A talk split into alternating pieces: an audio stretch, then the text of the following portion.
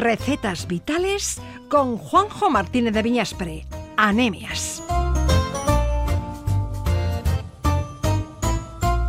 Y a estas horas ya nos empieza a apetecer hablar de gastronomía, de productos, de productores, personas que trabajan en esa gran cadena que es el sector de la alimentación y de la distribución. Y siempre para terminar, una receta vital que nos trae Juanjo Martínez de Viñaspre. Anemias, ¿qué tal? Egunón. Egunón, Arach. ¿Qué tal ha ido la semana? ¿Bien? Muy bien, perfecto. Bueno, esta semana has querido fijarte en los distribuidores. Sí, eh, sobre todo en un distribuidor eh, de aquí de la ciudad pues que eh, lleva, mm, aparte de vinos, licores, eh, conservas de, de, todo tipo. Y bueno, yo creo que quizás ah, acercándonos un poco a, a, lo que va a ser la Navidad, un poco extraña este año, mm. y pues que todos tenemos que hacer un pequeño detalle, siempre nos gusta hacer, pues, pues vamos a hablar con, con Bienvi. Egunon, Bienvi. Eh, bueno, buenos días. ¿Qué tal? Bienvi Batanete es de Distribuciones La Blanca. ¿eh? ¿Cómo estáis viviendo estos días? Eh, bueno, pues, mm, pues con un poco de incertidumbre, pero a la vez con mucho optimismo. Porque se acercan eh, fechas importantes y las que entiendo que habitualmente tendréis muchísimo trabajo, ¿no? Ya en estas propias semanas. Eso es. ¿Cuáles eh, vuestras distribuciones? He dicho ya así un poco por encima, vinos y licores y, conservas. ¿Alguna cosita que se me quede en el tintero en especial, Bienvi? Bueno, mm, bueno, nosotros nos estamos especializando sobre todo en licores, eh, pues ediciones limitadas, licores que son eh, difíciles de conseguir, pero que nosotros, bueno, pues por nuestra distribución tenemos acceso a ellos. Y bueno, pues vinos llevamos dos casas que representamos desde hace ya casi 20 años y continuamos con ellas. Y luego en el mundo de licores pues tenemos una gran, eh, una gama muy amplia de todo tipo de licores, whiskies, vodkas, etcétera. Y en este momento, bueno, yo sé que quizás en este momento igual, pues nada de nada, pero eh, porque la verdad es que los que estábamos acostumbrados a tomarnos un, un cóctel o un, un gin tonic o cualquier otro tipo de bebida de licor, en este momento, hasta, hasta que nos llegó esto, ¿qué es lo que más se vendía? Bueno, es que nosotros tenemos dos vías de negocio que son mm, van un poco paralelas, pero son son diferentes. Nosotros eh, vendemos sobre todo a la hostelería. Y dentro de la hostelería, claro, estamos como estamos y tenemos que, bueno, en este momento ya lo único que nos queda es ser, un, ser pacientes y y mirar, pues, eh, bueno, cara al futuro, pues con, una sonrisa, ¿no? Y luego tenemos por otro, por otro lado otra vía de negocio que es la tienda eh, que la tenemos ya, vamos, abierta al público, o sea, al consumidor, vamos. Entonces son mm, dos negocios, eso, pues un poco diferentes. Eh, ¿Qué es lo que, por ejemplo, de ahora mismo está funcionando? Pues lógicamente el consumo en casa. Un consumo de una forma distinta que lo que veníamos consumiendo, un consumo un poquito más especial, un poco más selecto, porque, bueno, al estar tanto tiempo en casa, pues eh, nos dedicamos un poquito más de tiempo, tanto en la cocina, tanto en la cocina como a la hora, pues bueno, de saborear o de disfrutar un vino o un espirituoso. Bueno, pero quizás eh, con los licores, que eh, ahí iba mi pregunta, habrá un cierto un cierto paralelismo, ¿no? Entre lo que es la hostelería y lo que nos gusta, porque si me gusta tomarlo fuera de casa, ahora que estoy en casa, pues también lo tomaré, ¿no? Efectivamente. Mi pregunta iba por ahí, por si, si es el whisky, es el brandy, es eh, la ginebra. Yo creo que más, mm. bueno, me, me, atrevería a decir que irá un poco más por la ginebra y las vodkas, ¿no? Bueno, a ver, la ginebra es un producto que está muy de moda pero es un producto como que apetece más fresquito. Eh, nosotros sí que notamos que la ginebra y el vodka pues son eh, se consume quizá más eh, cuando el tiempo acompaña, cuando hace sol, cuando la temperatura es un poquito más alta. Ahora pues nos apetece más el licores pues como un poquito más sosegados que llamamos nosotros, un whisky, un ron, licores más tranquilos que son para eso, ya, ya, que no necesitan tanto hielo o tanto refresco, que se pueden tomar solos. Decías que estáis especializando, o que ya lo estáis prácticamente, en esos licores de ediciones limitadas, ¿no? Licores más especiales. ¿Habéis notado que de un tiempo a esta parte la gente ya busca esa marca concreta, ese vodka eh, especial, esa ginebra muy concreta, que ya no es como antes, ¿no? Que, bueno, pedías un gin tonic y te daba igual a requesó. Que ahora ya la gente se está especializando de alguna forma y demandando ya pues marcas muy concretas, cosas muy especiales. ¿Lo habéis notado? Eh, sí, sí, sí, por supuesto. Antes, eh, pues, pues, lo, que, lo que tú comentas, antes pedíamos un gin tonic y no, no poníamos una marca, no especificábamos qué marca. Hoy cuando pides un gin tonic ya dices, quiero un gin tonic de... Eh, ya, ya, ya escojo, porque además casi todos los locales en, en, hostelería no tienen ya una gama muy amplia, más de seis ginebras, más de cerrones. Entonces, el cliente, cuando acude a esos locales, ya quiere, yo ya quiero una marca en concreto, ya no sirve cualquier cosa. De hecho, encontramos ¿no? en muchos eh, sitios las cartas tradicionales y estas nuevas premium, ¿no? que es eh, con estas otras marcas, pues un poco más caras, pero con una mm, calidad también mayor, ¿no? Eso es, y una presentación diferente incluso. El hostelero ya te lo pone en una copa diferente o te lo acompaña eh, ya no del, limón tradicional. Ya pues eh, nos esmeramos todos un poquito más en servir esa copa. La verdad es que hemos pasado de, bueno, hace ya tiempo, de, de, tres, cuatro, bueno, igual es poco, pero de seis etiquetas de, de Ginebra, por ejemplo, en este caso, en este momento hay, eh, no sé, eh, yo me, quedaría asombrado si empezaríamos a contar la cantidad de, etiquetas de Ginebra. Lo mismo que con el ron, quizás, porque el brandy, el brandy igual es más selecto, es ya tiene un público un poquito más... Eh, menos amplio, ¿no? que puede tener el ron, minoritario, el vodka, sí, sí, yo creo que, no, sé, el whisky quizás mm, todavía se mantenga eh, con, un público un poquito más, eh, bueno, pues que... es curioso, es curioso, pero el brandy, por ejemplo, es un producto que, que la producción española casi todo va a la exportación. El público español consume un porcentaje muy chiquitito de todo lo que se exporta.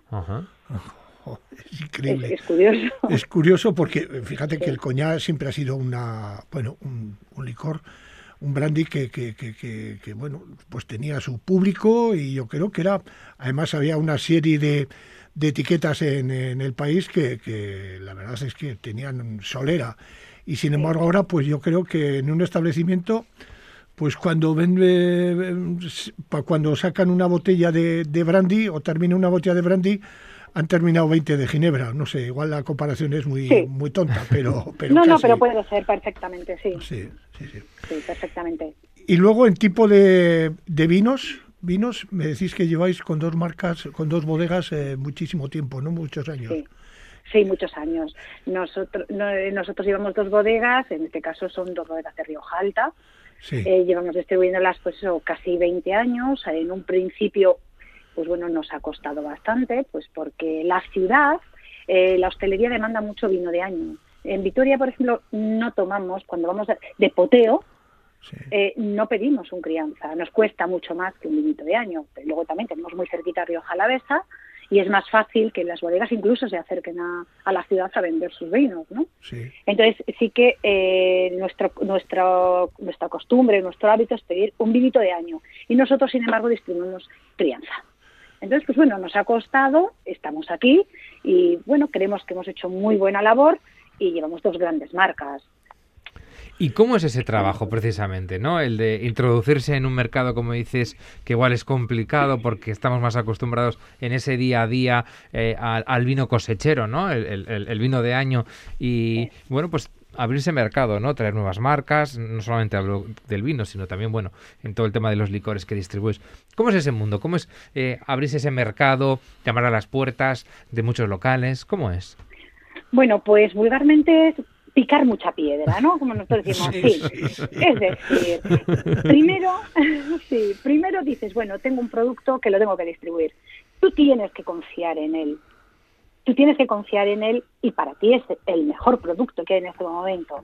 Eh, una vez que, bueno, cuando tú depositas toda la confianza, no solo en el producto, sino todo lo que le rodea, es decir, la, la bodega, la propia bodega, el equipo comercial que ellos, eh, que, te apoya eh, para hacer esta labor, y luego entonces vas presentando cliente por cliente el producto. En muchos casos dejando botellas de muestra, en, otra, en otros casos abres la botella junto con el cliente para que lo pueda probar contigo. Eh, y bueno, pues empiezas con, con, unos objetivos muy pequeños e intentas hacer un número eh, de clientes lo más grande posible para que, eh, pero no con cantidades, siempre, pues eso, es probar, probar. Eh, cuesta, cuesta, es una labor de muchos años y para nada en la, primera campaña vas a vender todo lo que, lo que te propones. La verdad es que la, bueno. la primera regla comercial es confiar en lo que tú estás vendiendo, porque si no te sale esa frase, esa frase que es también tenemos, bueno, también tenemos eh, como muy muy dicho así con un poco de tono de vagueza, ¿no? Eh, tienes que, creer, tienes, que, creer, en el producto y estar convencido de que lo que vendes, ojo, también el producto tiene que responder. Sí, lógicamente, lógicamente, sí, Eso es. Entonces, si crees en ello, si crees en ello y apuestas por ello, tienes que apostar con todo, o sea, con todo tu alma y decir, venga, vámonos y seguramente esto sale adelante. Y sí, se llevará más o menos tiempo, pero sale adelante. Decías que tenéis esas dos divisiones de alguna forma, ¿no? La venta directa a la hostelería, pero también la venta particular a través de la tienda. ¿Dónde os podemos encontrar? Bueno, pues para aquellos amantes de los licores especiales y que igual buscan una marca concreta o que se dejan un poco también asesorar por, por vosotras, eh, ¿dónde estáis? Pues mira, estamos en Avenida Zabalgana número 23. Ahí tenéis la tiendita, ¿verdad? Eso es, ahí tenemos la tienda. Tenemos un espacio pues muy amplio, tenemos un espacio de 150 metros con una selección de productos tremenda. Yo digo que es tremenda porque, bueno, cuando toca hacer el inventario dices, Dios mío, cuántas referencias distintas tengo, ¿no?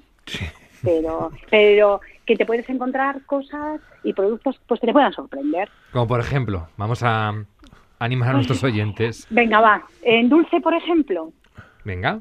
Bueno, mm, pues tabletas de chocolate con oro comestible, con pétalos de flores, con fruta deshidratada. Eso, por ejemplo, tabletas de chocolate. Eh, puedes encontrar una cantidad de bombones, de bombones con eh, con cajas totalmente diferentes. Por ejemplo, tenemos cajas que imitan a una radio retro, eh, tenemos unas cajas que imitan los frigoríficos antiguos, unas eh, las cocinas, la, típica cocina económica de toda la vida que estaban en casa de las abuelas. Bueno, pues bombones eh, dentro de las cajas, por ejemplo. Oh, estupendo. Oye, para las navidades, para dar un regalo especial, para esas simplemente navideñas. simplemente ha hablado y parece muy atractivo, ¿no? la colección. ¿Y en conservas? ¿En conservas? ¿Que no hemos hablado nada? Vale, conservas. Nosotros trabajamos con, también con varias marcas e intentamos también que sea conserva de, conserva de calidad. Tenemos dos o tres y bueno, además de marcas comerciales, nosotros lo que hacemos es una selección dentro de, las conservas que nosotros que nosotros vendemos y etiquetamos con nuestro propio nombre pero bueno, tenemos conservas eh, de, la, pues no sé, de marca, eh, pues por ejemplo, de, de, Rosa la Fuente, Conservera Real, a la Lunga, a la Riviere, o sea, tenemos una selección de conservas tremenda también. Y esas conservas, anchoa, bonito, ah, ventresca... Eh, eso, es, ahí te hablaba de bonito, de mejillones, navajas... Bueno, o sea, una eh, amplia variedad, ¿no? Por lo que eh, estamos pues, viendo. Podemos hacer una cesta preciosa, ¿no? ¿Eh? En dulces, en vinos, licores, en conservas, hay donde elegir. En la avenida Zabalgana vamos a encontrar a Bienvi Batanete con todos esos productos. Oye, muchísimas gracias por haber estado esta mañana en este espacio aquí en Radio Vitoria. Que vaya muy bien y a ver si apretando ahora estas últimas semanas, bueno, pues salvamos esta Navidad. Así sea. Pues nada, muchísimas gracias a vosotros. Nada, muchísimas gracias. gracias, agur. Y yo me quedo con Juanjo porque en estos últimos minutos de recetas vitales, pues precisamente lo que nos hace falta es una receta. Pues sí, pues gracias a Fundación Vital, que siempre apoya por el, comercio local, por, por, el comercio de proximidad, de calidad. Pues vamos a dar una, una recetita. Mira, vamos a dar una tarta de queso pero muy facilita, ¿eh? A ver, a ver, a ver, yo soy un amante de las tartas de queso. Pues mira, muy fácil. Me voy a anotar la, la recetita. Pues mira, vamos a coger un litro de leche entera, vamos a coger cinco huevos, vamos a coger eh, 150 gramos de azúcar y luego vamos a coger una tarrina de unos, en fin, comercialmente de unos 180 gramos de queso. eh, de, De queso crema, de- ¿no? Sí, queso crema. Y luego le vamos a añadir un poco de potencia. Vamos a usar un, un quesito de, de cabra, que ya esté un poquito curado, que esté un poco ahumado o tal. Y eso lo vamos a picar muy bien. Y vamos a hacer una mezcla con los huevos, eh, la leche y los dos quesos. Y le vamos a añadir dos cucharadas, dos cucharadas soperas hermosas de harina. ¿eh? Batimos todo eso muy bien, que lo podemos hacer con la batidora y lo que vamos a coger es un molde, lo vamos a untar de un poquito de mantequilla ¿eh? y vamos a meter al horno precalentado a 180 grados y lo vamos a tener dependiendo de la altura que coja el molde, porque ahora no sé qué molde, si vamos a tener un tipo alargado o redondo, en fin. Pero vamos, entre 45 y 55 minutos va a estar ahí, vais a ver que se sube la, la tarta, que se tuesta toda la parte de arriba y lo que vamos a hacer, lógicamente, de- después de que veamos que ha pasado el tiempo, no abrir el horno y sacarlo en el momento. Dejamos, apagamos el horno y lo dejamos ahí hasta que coja una temperatura ya, pues bueno. Que se la pueda sacar, ¿no? Que no nos Sí, vayamos la a quemar. Efectivamente. Y luego dejar asentar, dejar asentar y antes de desmoldar, pues, pues pasar un cuchillito por, un- por lo que es el borde y tenemos una tartita de queso que está muy rica. Y Acom- además, lógicamente, mejor al día siguiente que recién hecha. Te iba a decir, acompañado de un licorcito. Un licorcito que podemos cremita. una cremita, pues Y eso ya es, bueno, vamos, la el gloria- sumum, la gloria la- bendita. La gloria bendita, sí, señor, sí. Pues tarta de queso. Esta receta que la pueden encontrar en nuestra página web de alguien te está escuchando, por si no ha dado tiempo a coger todos los ingredientes y la forma de elaborarlo, ahí lo pueden volver a escuchar. Juanjo Martínez de Viñas Peranemias, hasta la semana que viene, un abrazo. Eh, bueno, bueno, hasta la semana que viene, Arach. Agur. Agur.